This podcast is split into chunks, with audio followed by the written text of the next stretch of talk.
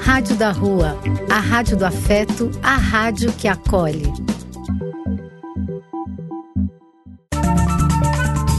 Apoio: Casa de Vó, Banho para Geral e Instituto de Políticas Relacionais. Programa E Quem Quiser Que Conte Outra. Depois de ouvir uma boa história, é conversando que a gente se entende.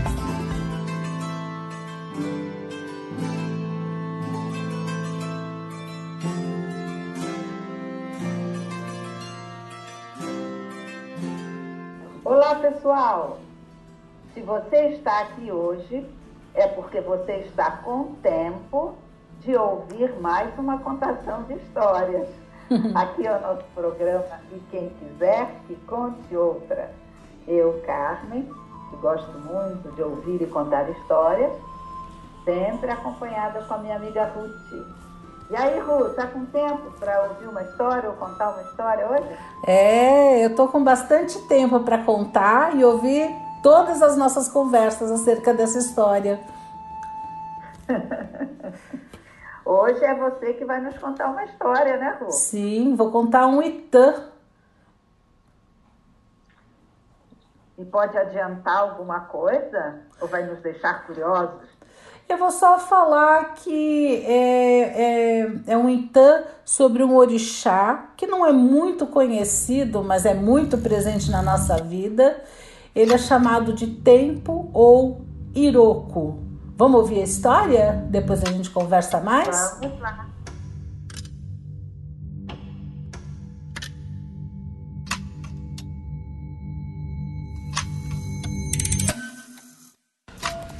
O orixá tempo, também chamado de Iroko, é implacável e inexorável, governa o tempo e o espaço, que acompanha e cobra o cumprimento do karma de cada um de nós, determinando o início e o fim de tudo. E eu vou contar para vocês hoje um Itã sobre Iroko. No começo dos tempos, a primeira árvore plantada foi Iroko. Iroko foi a primeira de todas as árvores, mais antiga que o mogno, o pé de obi e o algodoeiro. Na mais velha das árvores de Iroko morava seu espírito. O espírito de Iroko era capaz de muitas mágicas e magias. Iroko assombrava todo mundo, assim se divertia. À noite saía com uma tocha na mão, assustando os caçadores. Quando não tinha o que fazer, brincava com as pedras que guardava nos ocos do seu tronco. Fazia muitas mágicas para o bem e para o mal. Todos temiam Iroko e seus poderes, e quem olhasse de frente enlouquecia até a morte. Numa certa época, nenhuma das mulheres da aldeia engravidava. Já não havia crianças pequenas no povoado e todos estavam desesperados. Foi então que as mulheres tiveram a ideia de recorrer aos mágicos poderes de Iroko. Juntaram-se em círculo ao redor da árvore sagrada, tendo cuidado de manter as costas voltadas para o tronco. Não ousavam olhar para a grande planta face a face pois o que olhavam Iroko de frente enlouqueciam e morriam. Suplicaram a Iroko, pediram a ele que lhes desse filhos. Ele quis logo saber o que queria em troca. As, as mulheres eram, em sua maioria, esposas de lavradores e prometeram a Iroko milho, inhame, frutas, cabritos, carneiros. Cada uma prometia o que o marido tinha para dar. Uma das suplicantes, chamada Olurombi, era mulher do entalhador e seu marido não fazia nada daquilo para oferecer. Orum, Olurumbi não sabia o que fazer e, no desespero, prometeu dar a Iroko o primeiro filho que tivesse. Nove meses depois, a aldeia alegrou-se com o choro de muitos recém-nascidos. As jovens mães, felizes e gratas, foram levar a Iroko suas prendas em torno do tronco de Iroko depositaram suas oferendas.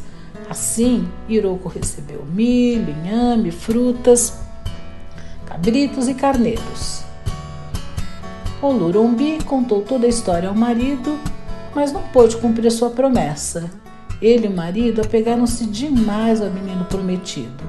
No dia da oferenda, Olurumbi ficou de longe, segurando nos braços trêmulos, temerosa, o filhinho tão querido. O tempo passou. O Lurumbi mantinha a criança longe da árvore, e assim o menino crescia forte e sadio. Mais um belo dia passava o Lurumbi pelas imediações do Iroco, entretida que estava vindo do mercado, quando no meio da estrada, bem na sua frente, saltou o temível espírito da árvore. Apavorada mulher do entalhador, disse Iroco: Tu me prometestes um menino e não cumpriste a palavra dada. Transforma-te então num pássaro, para que vive sempre aprisionada em minha copa. E transformou o Lurumbi num pássaro, e ele voou para a copa do Iroco, para ali viver para sempre. O Lurumbi nunca voltou para casa, e o entalhador a procurou em vão por toda parte. Ele mantinha o menino em casa, longe de todos, mas os que passavam perto da árvore ouviam sempre um pássaro cantar, uma estranha cantiga sobre oferenda feita a Iroco. Até que um dia, quando o artesão se aproximou de ali, ali ele escutou o tal pássaro que cantava assim: Uma prometeu milho e deu milho, outra prometeu inhame e trouxe inhame, uma prometeu frutas e entregou as frutas, uma deu cabrito, outra carneiro, sempre conforme a promessa que foi feita. Só quem prometeu a criança não cumpriu o prometido. Ouvindo o relato de uma história que julgava esquecida, o marido de Olurumbi entendeu tudo imediatamente. Sim, só podia ser ela enfeitiçada por Iroko. Ele tinha que salvar sua mulher. Mas como se amava tanto seu pequeno filho? Ele pensou e pensou e teve uma grande ideia. Foi à floresta, escolheu o mais belo lenho de iroco, levou para casa e começou a entalhar. Da madeira entalhada, fez uma cópia do rebento, o mais perfeito boneco que jamais tinha esculpido. Fez o boneco com os doces traços do filho, sempre alegre, sempre sorridente. Depois poliu e pintou o boneco com esmero, preparando com a água perfumada das ervas sagradas. Vestiu a figura de pau com as melhores roupas do menino e a enfeitou com ricas joias da família e raros adornos. Quando pronto, ele levou o menino de pau a Iroco e o depositou aos pés da árvore sagrada. Iroco gostou muito do presente. Era o menino que ele tanto esperava. E o menino sorria sempre, uma imutável expressão de alegria. Iroko apreciou sobremaneira o fato de que o garoto jamais se assustava quando seus olhos se cruzavam. Não fugia dele como os demais mortais, não gritava de pavor, nem lhe dava as costas com medo de olhar de frente. Iroko estava feliz. Embalando a criança, seu pequeno menino de pau batia ritmadamente os pés no solo e cantava animadamente. Tendo sido paga enfim a velha promessa, Iroko devolveu ao, ao Lurumbi a forma de mulher. Aliviada e feliz, ela voltou para casa. Voltou para o marido artesão e para o filho, já crescido, enfim livre da, da promessa. Alguns dias depois, os três levaram para Iroko muitas oferendas. Levaram milho, inhame, cabrito e carneiro, laços de tecido de estampas coloridas para adornar o tronco de árvore. Eram presentes oferecidos por todos os membros da aldeia, felizes e contentes com o retorno de Ulurumbi. Até hoje, todos levam oferendas a Iroko, porque Iroko dá o que os devotos pedem e todos dão para Iroko o prometido.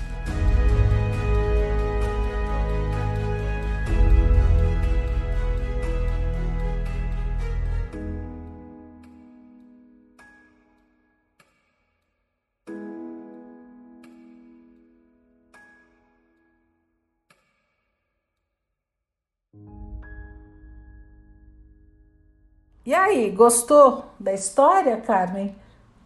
Eu nem fazia ideia que existia um orixá do tempo. Olha que coisa interessante. O que é que te levou a buscar esse tango? Que coisas aí mexeram com você? tem uma coisa que eu acredito fortemente que com o tempo não se brinca, vamos dizer assim. O tempo é inexorável, ele, ele tá aí tudo tem seu tempo e a gente tem um tempo, por exemplo, para estar nesse plano, um tempo para fazer as coisas, uh, um tempo para determinadas experiências.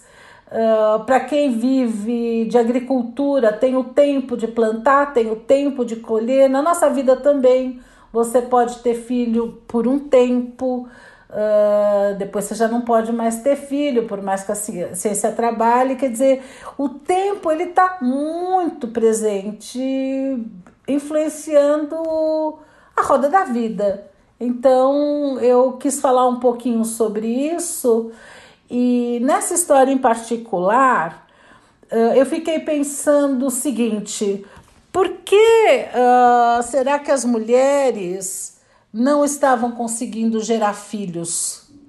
E me parece talvez fosse um tempo de baixa fertilidade, porque isso também acontece na natureza por uma série de razões.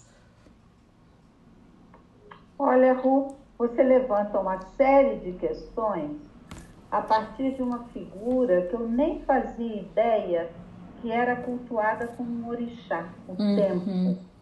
E, e à medida que você foi falando, eu fiquei aqui ruminando aqui com os meus botões.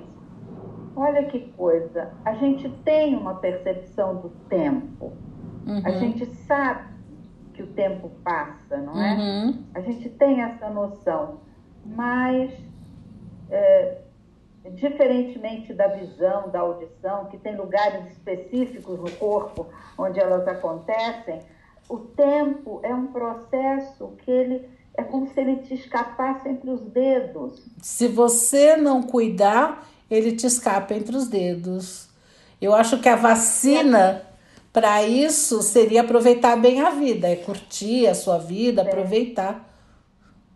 E é, e é engraçado pensar, porque assim, quando a gente pensa nos orixás, a gente pensa em força das natu da natureza, forças, né? Ah, o fogo, o vento, a água.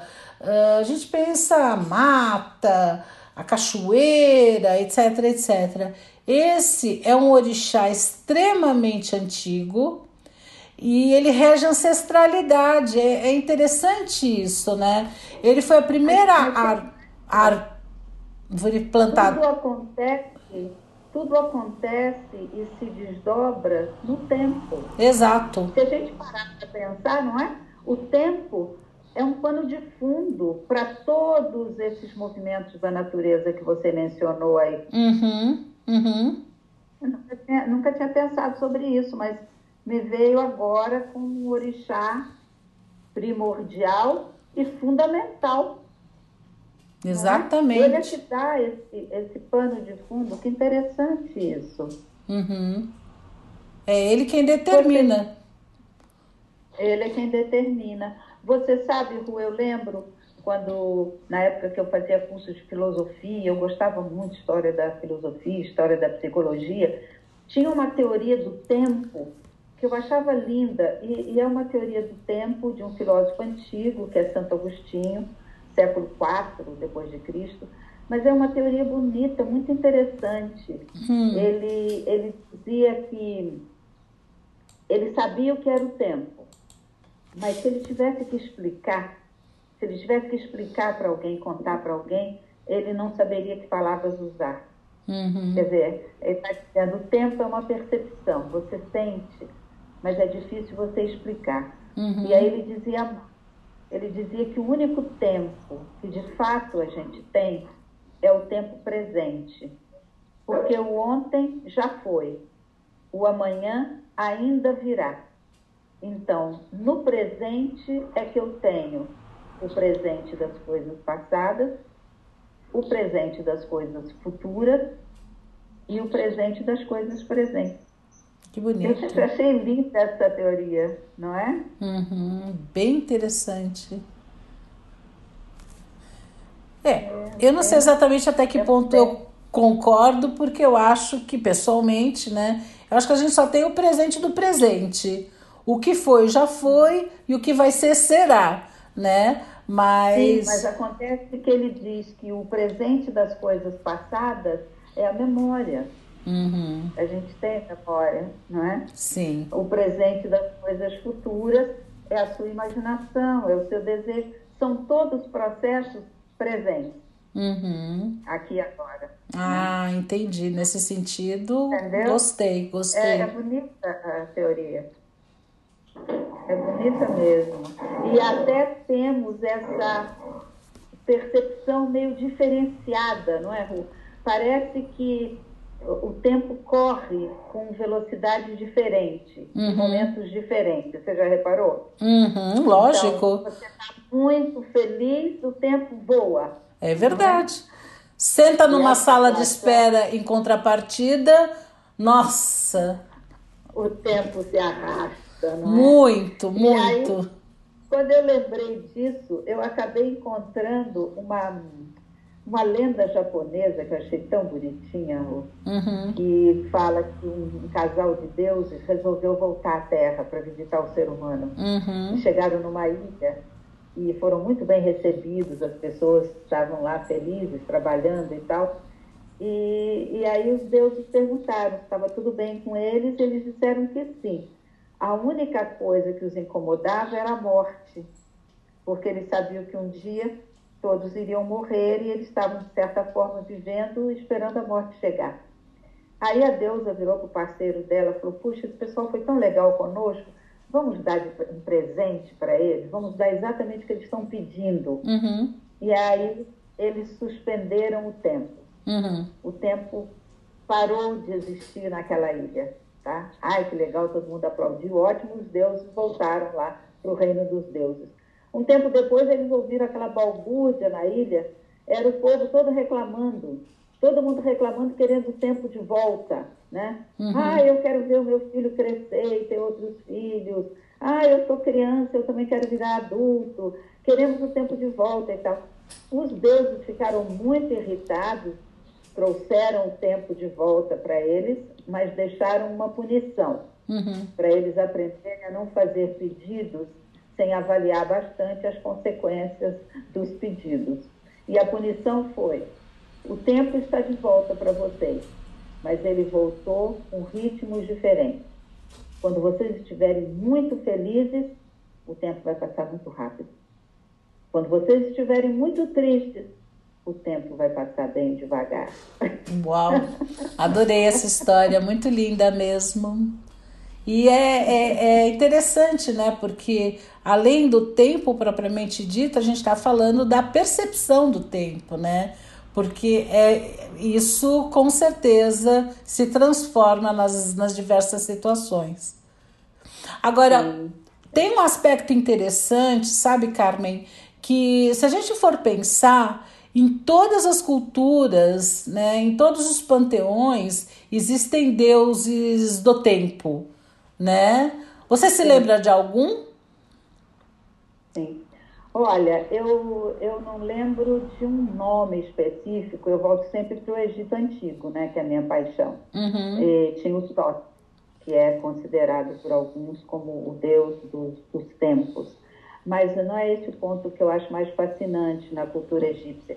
Eu acho fascinante que no Egito Antigo eles tinham como que a percepção de três, três tipos de tempo, digamos assim. Uhum. Eles tinham uma concepção cíclica, é, de você perceber os ritmos naturais que são externos ao ser humano.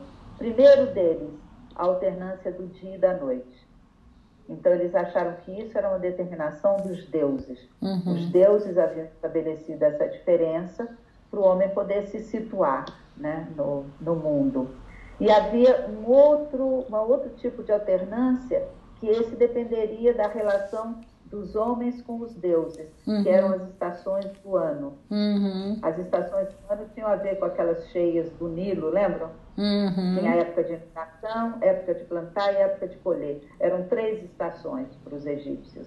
E eles achavam que se eles tivessem sido bem reverentes com os deuses, os deuses trariam inundações que não seriam destrutivas e terra fértil. Então, esse, esse tempo cíclico das estações tinha a ver dessa relação com a divindade.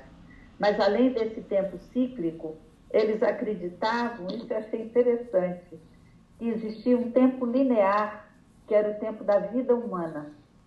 Você nasce, você cresce e você morre. Uhum. E isso se desenvolve de forma linear, dentro desse tempo, tempo cíclico da natureza. E uhum. havia um último tipo de tempo que eles chamavam de tempo imóvel ou estacionário, que era o tempo depois da vida, o tempo pós-mortem. Depois que você morre, e os egípcios se preparavam a vida inteira para poder morrer e alcançar a imortalidade, não é? Você entrava num, num momento que era um mundo sem tempo, onde o tempo não existia mais, existia só a eternidade. Muito, Eu achei poético isso. Extremamente poético, mas eh, uma coisa que me fez pensar é o seguinte: hoje é muito menos frequente, mas eu me lembro de um, de um conhecido meu que a vida toda ele trabalhou pensando na aposentadoria, quase como os egípcios pensando na vida pós-morte. Né? Eu acho que mais e mais isso vai ficar com mais, vai ficar diferente aqui no Brasil, né? Porque as aposentadorias estão mais difíceis, etc, etc, etc. Mas eu, eu fico pensando nesta maneira de lidar o tempo, com o tempo, eu fico pensando em, em, em uma pessoa que, sei lá, todo o seu tempo de trabalho, a sua, sei lá, juventude, uh, viveu cada dia querendo se aposentar. Quer dizer, onde ele estava? Presente, passado, futuro né? Eu acho que ele estava muito mais no, no futuro do que no presente. Nossa, para mim é, é uma maneira tão estranha de lidar com o tempo. Uhum. É, você, você me faz pensar na maneira também como a gente se relaciona com o trabalho, né? Sim. Eu acho que é um, chega a ser um privilégio quando você a vida toda você dedica a um trabalho que é prazeroso, uhum. que te desafia, uhum. do qual você gosta, que você sente que você cresce com ele à medida que você desenvolve. É, mas parece que essa não é, infelizmente, não é a norma, não é? Pois é, eu acho que pelo menos na classe média, mais e mais as pessoas vão poder escolher Assim como escolhe cônjuge, se a gente pensar que é alguma coisa relativamente recente né, na história da humanidade, escolher com quem você uhum. quer viver na, na sua vida, etc, etc, o trabalho também, mais e mais as pessoas vão poder escolher. Eu não acho que hoje não é todo mundo que tem esse, privilégio, mas muita gente já tem. Né? Eu acho que entre os mais jovens é muito frequente. O pessoal mais jovem, eu percebo que eles estão muito mais voltados para a qualidade de vida e fazer um trabalho que lhes traga prazer, que seja desafiador, que traga novidades, que seja agradável. Acho que os jovens também levam em conta outras coisas, tipo uh, uhum. o lugar do trabalho, a localização, etc, etc, né? Uh, então eu acho que mais e mais as pessoas vão poder ter trabalhos gostosos né? Eu acho, sei lá, pessoal que faz trabalhos mais repetitivos, talvez isso demore mais para acontecer.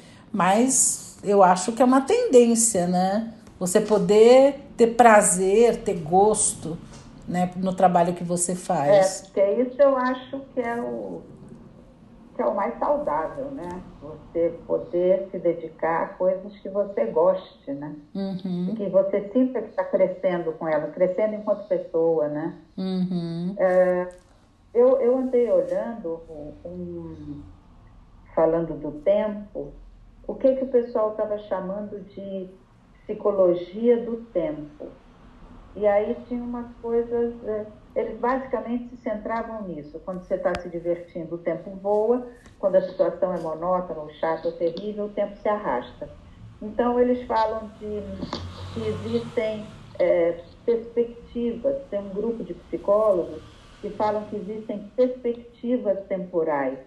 Você pode viver um momento focado ou no futuro, ou no passado, ou no presente, e que essas perspectivas mudam a maneira de você sentir o tempo. Hum. Se ele está mais rápido, se ele está mais lento. Uhum. Então, eles deram, falaram de uma, um experimento que fizeram e comentaram com um grupo de seminaristas que eles precisariam dar uma palestra, conversar com pessoas sobre a história do bom samaritano. Né? Só que para um grupo de seminaristas, eles falaram: olha, podem ir com calma, porque esse encontro vai ser daqui a X tempo, lá, três uhum. horas, quatro horas. Vocês têm tempo para se preparar. Para o outro grupo, falaram: olha, vocês vão conversar sobre o bom samaritano, mas vocês já estão atrasados. E aí, à, à medida que o grupo seminarista saiu para se deslocar para o lugar onde ia haver esse encontro, havia uma pessoa caída no chão no meio do caminho. Os seminaristas que estavam atrasados passaram pela pessoa sem ajudar, mesmo sabendo que eles iam dar uma palestra sobre o bom samaritano.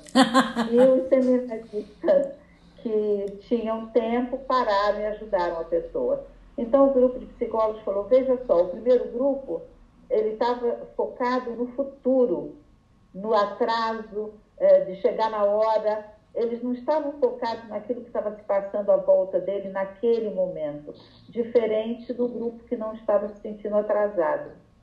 E aí eles falaram que essas perspectivas, se eu foco no amanhã, se eu foco no ontem, se o ontem foi gostoso, ou se o ontem foi terrível, ou se eu foco no presente, que são perspectivas que a gente vai tendo durante a vida. Uhum.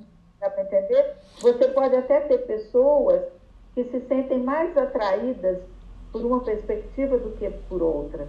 Os mais saudosistas, mais focados no passado, os mais inovadores, focados no futuro, mas que a gente oscila entre essas perspectivas durante a vida. Uhum. Eu achei isso também interessante. Eu estou aqui pensando, achei bem interessante esse estudo. Acho que tem muita coisa para refletir. Porque tem coisas que são do momento, né? O quanto você Exato. deixa o tempo te pressionar, né? Que nem uh, aqueles seminaristas, eles, sei lá, eles eh, foram levados a crer que eles teriam pouco tempo. O que, que aconteceu? Eles, eles afunilaram a visão. Em vez de olhar para o mundo, olhar para o todo, para o dia, para a vida, para a pessoa caída, né? eles absolutamente focaram em função de se sentirem pressionados pelo tempo. Né? Quer dizer, se você conseguir ficar amigo do tempo, né, você consegue fazer uma vida melhor. É interessante isso. Bonita, bonita essa, gostei. Ficar amigo do tempo. Porque. Sim, ah, porque ah, tem a ver com o que você prioriza. E se a gente pensar, eu acho que. Eu não sei se é uma característica só, só apenas uma característica da pessoa, ou se uma característica de momento. Uh, quando eu olho para trás na minha vida, tem, tem momentos que eu nem me lembro. Lógico que aconteceram, eu acho que foram momentos de muito trabalho, de criação de filho pequeno, atividades assim que, que acabam te envolvendo demais esses anos da minha vida, eles, eles pularam, né? Cadê? Onde que estava esse tempo? Talvez eu estivesse com a visão absolutamente afunilada. Ru, ainda bem que nessa época, você falou, eu me lembrei. Ainda bem que nessa época de filhos pequenos, muita correria, muitas aulas para dar, pós-graduação para fazer, a gente ainda tinha tempo de fazer karatê e fazer aula de jazz, hein? Isso a gente lembra. Você esqueceu o consultório, né? é, realmente. Muito bom, muito bom. Cu, tem uma, uma questão que uma vez você levantou, que eu acho que até cabe aqui nessa conversa sobre o tempo. Hum. Uma vez você estava preocupado com a questão do procrastinar, lembra? Uhum, sim. Uh, eu acho que, que é, um, é, um, é um problema né, que acontece com frequência E me dá a impressão que as pessoas que procrastinam, elas, elas olham para o tempo como se ele fosse absolutamente elástico, como que ele fosse parar para esperar o tempo da pessoa, o ritmo da pessoa, o momento da pessoa, só que a gente sabe que o tempo não para. É isso mesmo. É interessante isso, né? Porque é, assim como tem pessoas que, sei lá, vivem a vida esperando a aposentadoria ou esperando alguma coisa que vai acontecer no futuro, então não vivem o presente, tem gente que acha que o dia não tem 24 horas, que a hora não tem 60 minutos, que eles podem ter qualquer número entre, entre o que realmente tem, né? Então eles têm todo o tempo do mundo. É, é interessante essa maneira de lidar com o tempo, né? E tem mais, né, Ru? O tempo, o tempo passa e a gente, na realidade, às vezes não se dá conta, não é? Do quanto ele já passou. Eu estou falando aqui pensando na questão do envelhecimento. Hum, é verdade. Você não sente isso? Porque a gente vive e trabalha e faz as coisas e tal, numa, é, entre aspas, numa eterna juventude. O, o, jovem vive numa, numa eterna sensação de imortalidade, né? Uhum. O jovem vive como se fosse imortal. O adulto já sabe que isso não é real, mas de vez em quando tem momentos que a gente se depara, assim, se olha e fala, uau, né? Envelheci, é, Estou envelhecendo. É engraçado, porque parece que a gente quer procrastinar o envelhecimento, né? Exatamente. Só que ele também é tic-tac, tic-tac, tic-tac, ele também é inexorável. Eu me lembro assim, a gente vai vivendo a vida, vai fazendo as coisas. Uh, às vezes não tem mais tanta resistência, mas como isso vai mudando gradualmente, a gente não percebe. Aí de vez em quando a gente leva um susto.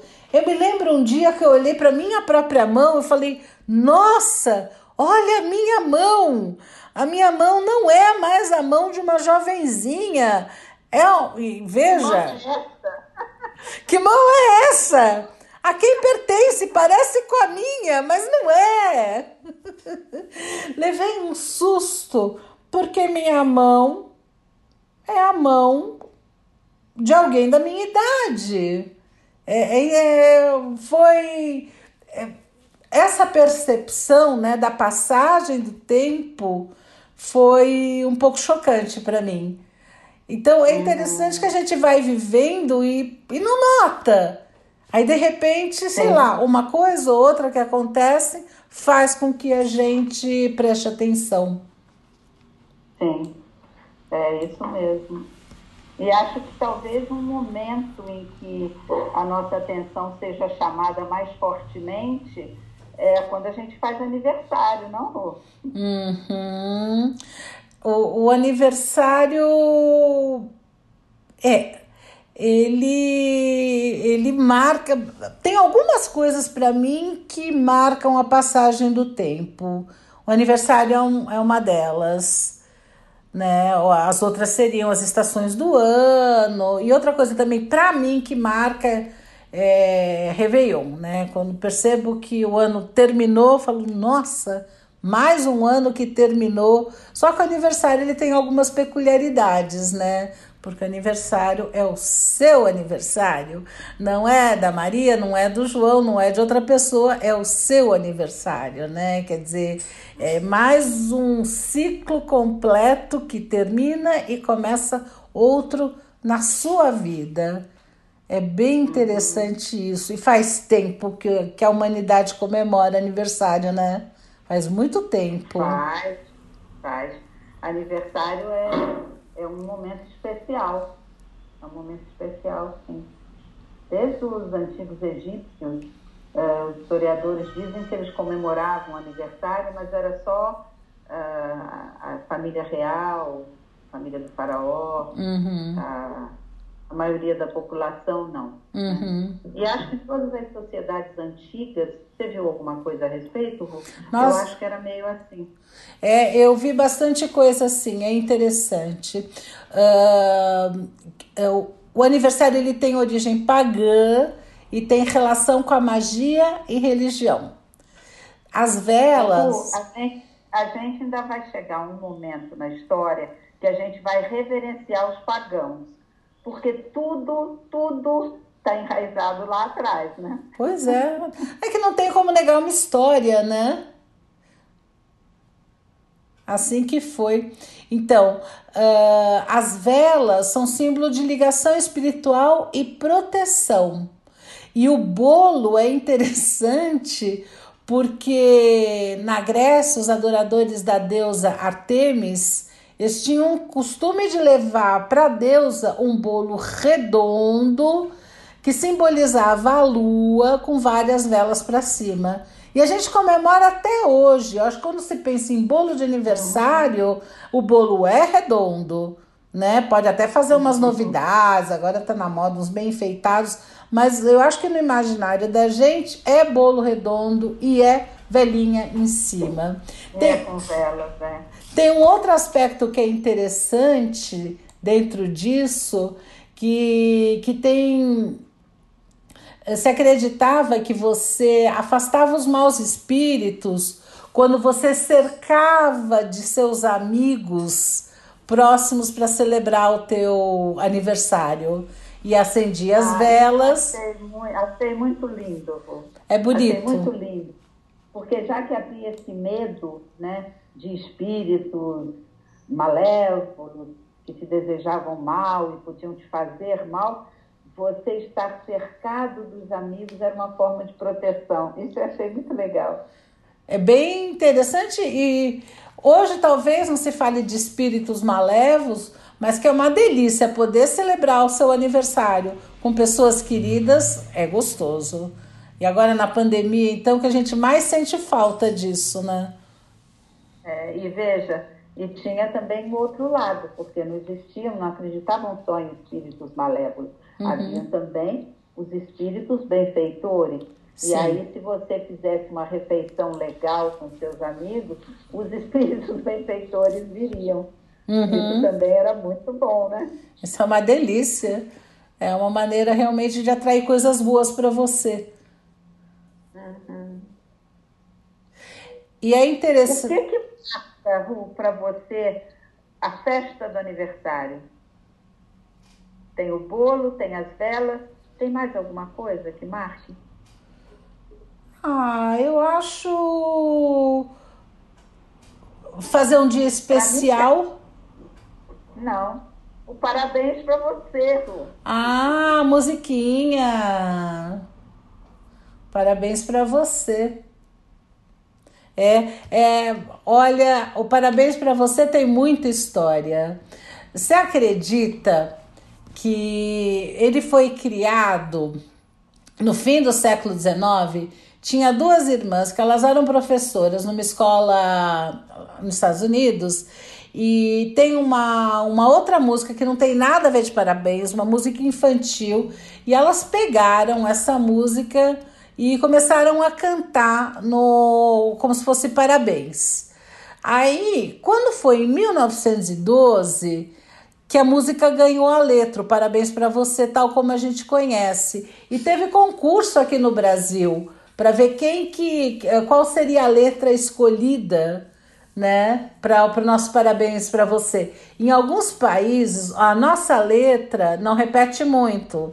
Tem países onde eles falam o tempo todo parabéns para você, parabéns para você, parabéns para você, e essa é a música, né? Para... Na Inglaterra o pessoal canta assim. Lá pelas tantas, é, Happy Birthday, Fulano. Mas é Happy Birthday to you o tempo todo.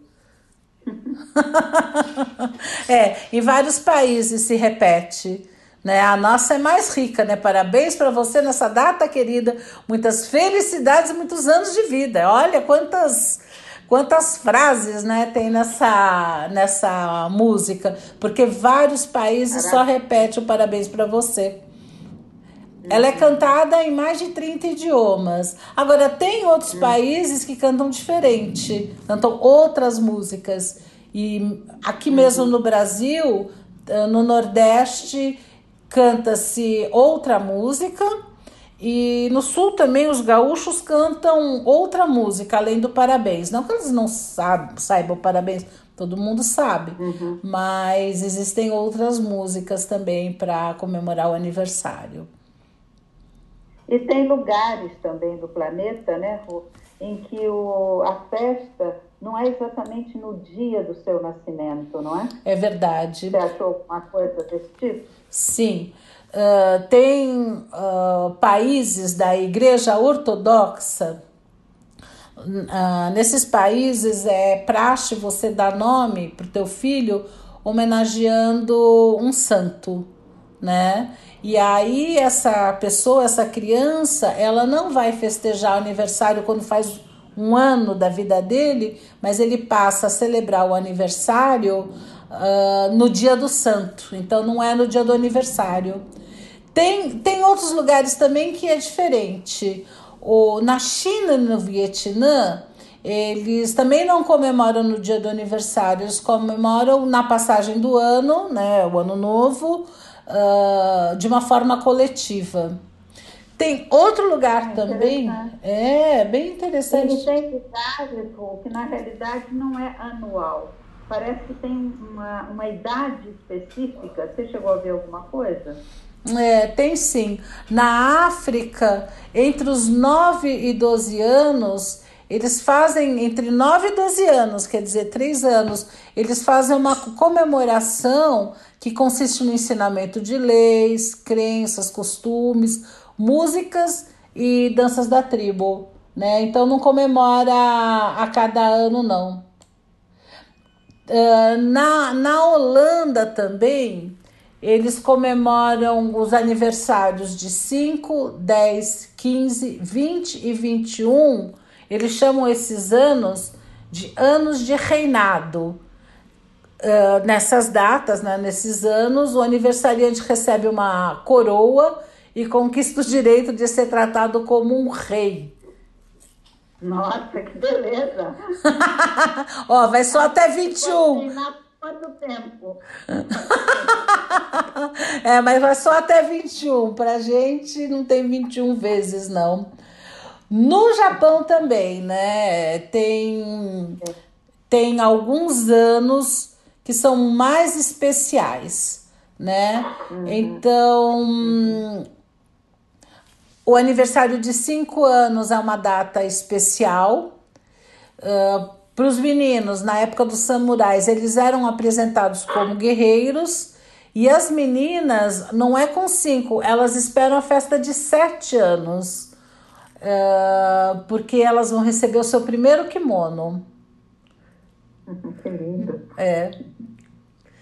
E as crianças de 3, 5 e 7 anos elas são homenageadas no dia 15 de novembro, que os pais levam no templo e lhe presenteiam com doces.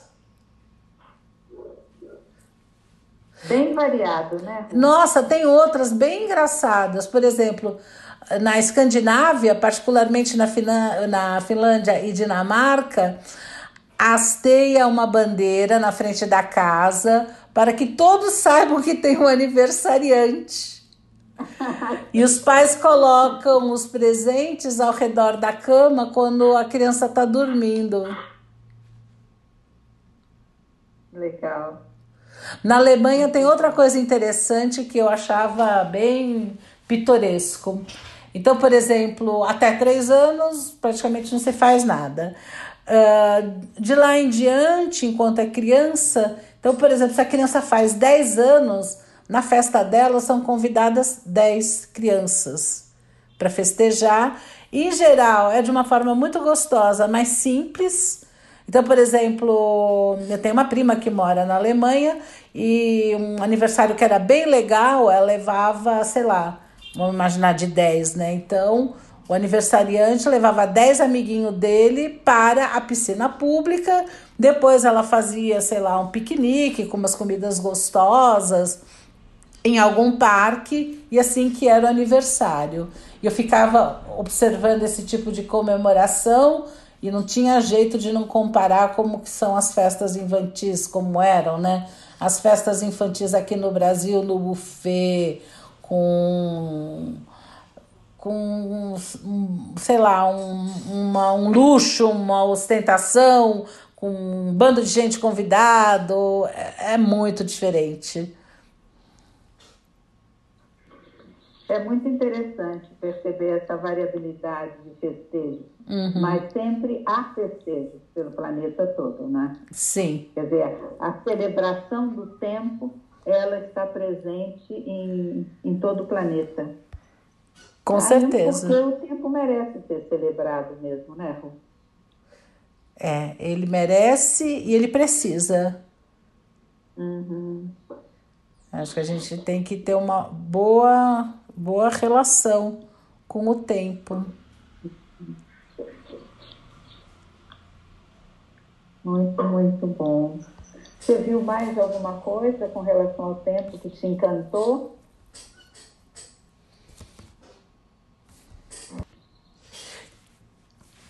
Uh, tem uma música sobre Orixá Tempo. Eu não sei se você já ouviu quem compôs e quem. Uma das interpretações que eu gosto muito é com Caetano Veloso. Você já ouviu essa música? É uma que ele fala tempo, tempo, tempo, tempo. Isso. É, é linda, linda. Uhum. É muito bonita. Então tem alguns trechos que assim, até para todo mundo ouvir com muito carinho, né? Ele fala: compositor de destinos, tambor de todos o tempo, os. O tempo é um compositor de destinos. Aham. E ele legal, é. Legal, Ele é. Tambor de todos os ritmos. O ritmo que você faz a tua vida, como você faz, o que, que você faz com o teu tempo. E na realidade, assim, essa música, ela começa com pedido. E depois uh, ele fala, uh, ele entra num acordo, né? E, mas ele dá um espaço, é lógico, ele fala quando o tempo for propício, porque o tempo tem que ser propício, né? Como a gente comentou anteriormente, se você não plantar na época certa, você não vai colher. Hum. Se você não colher na época certa, você não vai ter aquele aquele produto, aquele vegetal, o que quer que seja, ou simbolicamente, você não vai ter com aquela qualidade. Então, eu convido Como Né, Rô? Tudo tem seu tempo certo. Exato. Né? Então eu convido eu todo mundo a ouvir essa música com muito carinho. Exatamente. Eu acho que poderíamos encerrar o nosso programa com essa música e deixando para todos fazerem uma reflexão a partir dessa letra, que é muito bonita mesmo. Né? Uhum. O, deu o tempo já? é, deu o nosso tempo. Então, e quem quiser. Que conte outra. És um senhor tão bonito quanto a cara do meu filho. Tempo, tempo, tempo, tempo. Vou te fazer um pedido. Tempo, tempo, tempo, tempo.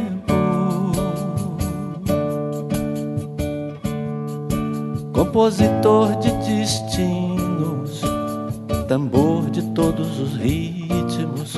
Tempo, tempo, tempo, tempo. Ouve bem o que te digo.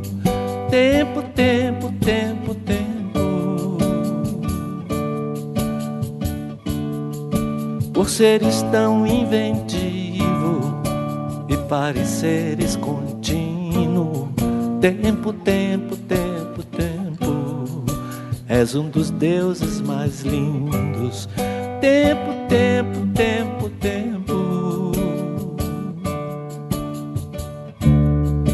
que sejas ainda mais vivo no som do meu estribilho.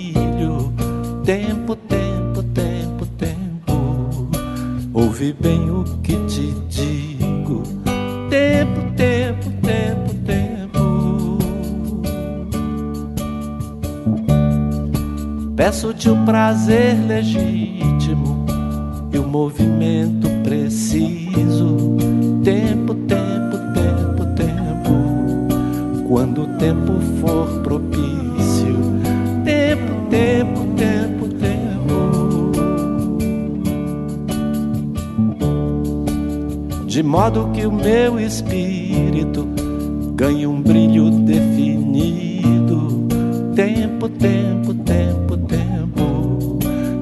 espalhe benefícios. Tempo, tempo, tempo, tempo.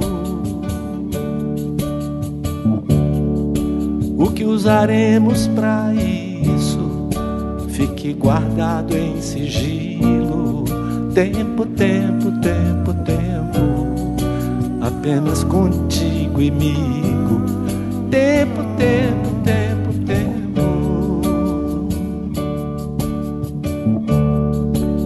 quando eu tiver saído para fora do teu círculo, tempo, tempo, tempo, tempo, não serei nem terás sido. Tempo, tempo, tempo, tempo. Ainda assim acredito ser possível reunirmos-nos.